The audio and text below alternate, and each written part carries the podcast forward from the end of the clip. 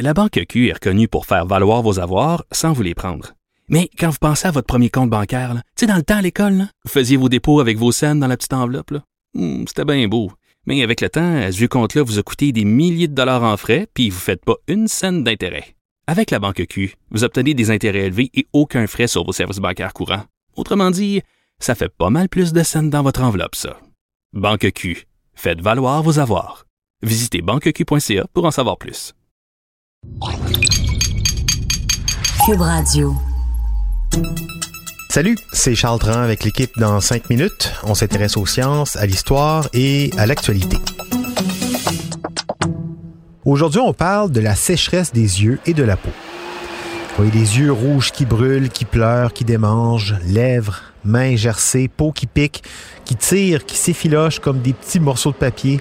Euh, L'hiver, c'est formidable, mais il faut admettre que ça vient avec des inconvénients pour pas mal de monde. La sécheresse des yeux, la sécheresse de la peau.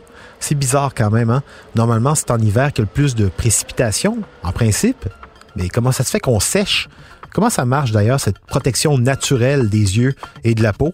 Des éléments de réponse avec Baptiste Zapirin. C'est pas vraiment le froid, mais plutôt le vent dehors et le chauffage dedans qui posent problème pendant l'hiver. La peau et les yeux sèchent parce que les grands vents balayent toute l'humidité qui dépasse, celle qui traîne sur le moindre carré de peau découvert. Et à moins de marcher les yeux fermés, euh, euh, ne le faites pas, hein, le vent va aussi vous faire pleurer. Autrement dit, il va arracher le film lacrymal de vos yeux et le faire couler en larmes le long de vos joues.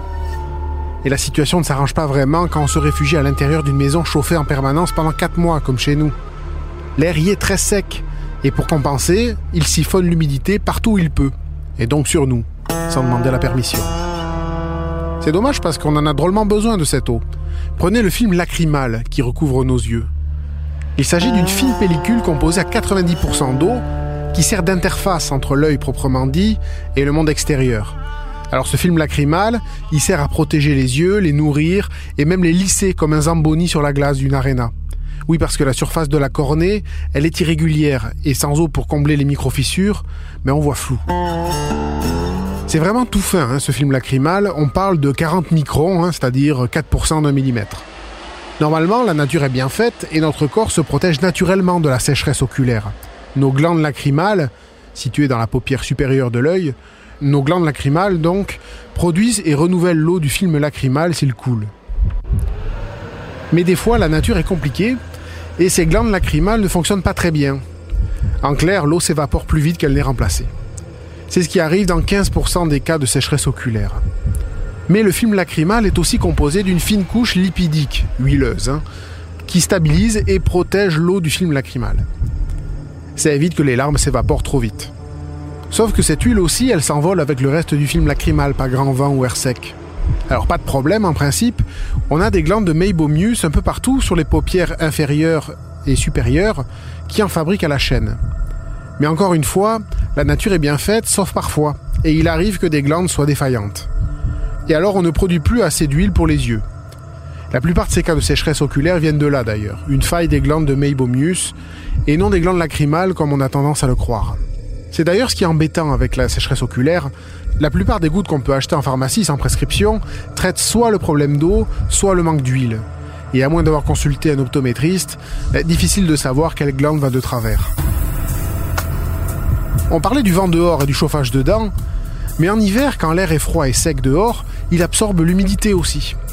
Celle des yeux, oui, mais c'est encore plus flagrant pour la peau qui dégage naturellement de l'humidité de partout. Cette humidité est donc vite captée par l'air froid. Et pour peu qu'on ne soit pas très bien hydraté, ben on se retrouve sec comme un jambon. Bon alors si le froid sec c'est mauvais, on n'a plus qu'à plonger dans un bon bain plein d'eau chaude, non? Ben non. Pour la peau, il faut savoir que notre épiderme, la couche extérieure de la peau, celle que nous voyons et touchons, l'épiderme donc fabrique naturellement ce qu'on appelle des lipides épidermiques de l'huile grosso modo. Là-dedans, il y a des céramides, du cholestérol ou encore des acides gras. Bon, ben cette huile, elle agit avec les cellules de la peau comme le ciment avec les briques. Elle tient tout ça ensemble et imperméable. Et l'eau chaude de votre bain, elle va détruire cette couche huileuse. Parce que la nature est bien faite, mais parfois un peu capricieuse, hein, je vous l'ai déjà dit. Quand cette huile n'est plus là, ou quand elle est très diminuée, La peau n'a plus son ciment, et elle se lézarde, elle s'assèche, elle craquelle, et ça pique. Ouais. Et même, euh, ça peut faire mal chez certains, certaines. Un bon truc, pas besoin de grosse crème saturée de produits chimiques et de parfums qui euh, décapent carrément la peau. L'huile d'amande douce, même, même de l'huile d'olive, en fait, ça donne des bons résultats. Merci, Baptiste Zapirin. C'était en cinq minutes.